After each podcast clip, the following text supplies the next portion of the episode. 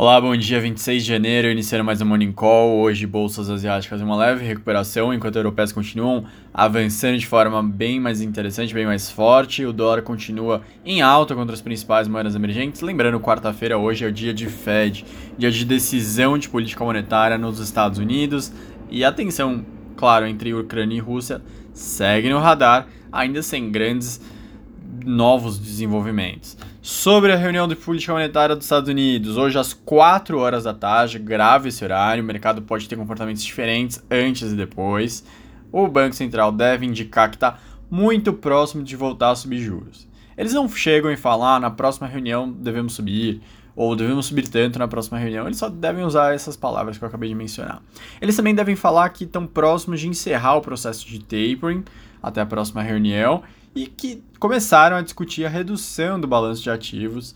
É um tema que deve ser tocado. A inflação está nos maiores níveis em muitos anos, isso está sendo um desconforto para a população americana. Lembrando que a taxa de desemprego caiu e caiu bem rápido, deve ainda recuar mais ao longo desse ano. O mercado de trabalho está super aquecido, o que dá todas as condições favoráveis, porque a economia está crescendo, para o Fed antecipar. É claro que isso pegou boa parte do mercado de surpresa, como a gente está vendo as ações, nos, os índices nos Estados Unidos estão caindo mais de 13%. Então não foi um ou outro analista que errou, porque o Fed de fato estava sinalizando que só ia fazer isso no final desse semestre, no começo do ano passado, mas mudou bastante o discurso entre, a vira, entre o final de dezembro e agora em janeiro. Dito isso, vamos para o Brasil, porque aconteceram dois pontos bem importantes ontem. O FMI reduziu a previsão de PIB de 1,5 para 0,3 em 2022. A economia mundial ele reduziu de 4,9 para 4,4. Já pensando em 2023, a expansão do Brasil foi reduzida de 2 para 1,6. O FMI colocou com a previsão de juros mais altos e inflação mais alta os principais motivos para essa revisão. Outro, outra organização, né, a Organização para a Cooperação e Desenvolvimento Econômico, a OCDE, afirmou que aprovou a abertura de processo para a entrada do Brasil no, na organização, junto com a Argentina, Peru, Croácia, Bulgária e Romênia. Ela também destacou que o Brasil está o mais avançado dos 251 instrumentos que precisam ser confirmados, né, precisam ser atendidos pelos países. O Brasil já tem 103 deles com aval.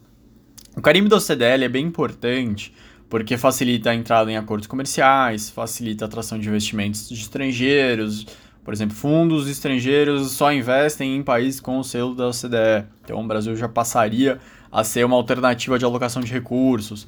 Então, tem vários benefícios de estar tá, tá dentro do grupo, mas lembrando que eles são bem exigentes em ter boas práticas, principalmente na condução macroeconômica, o que vai ser um desafio para o Brasil.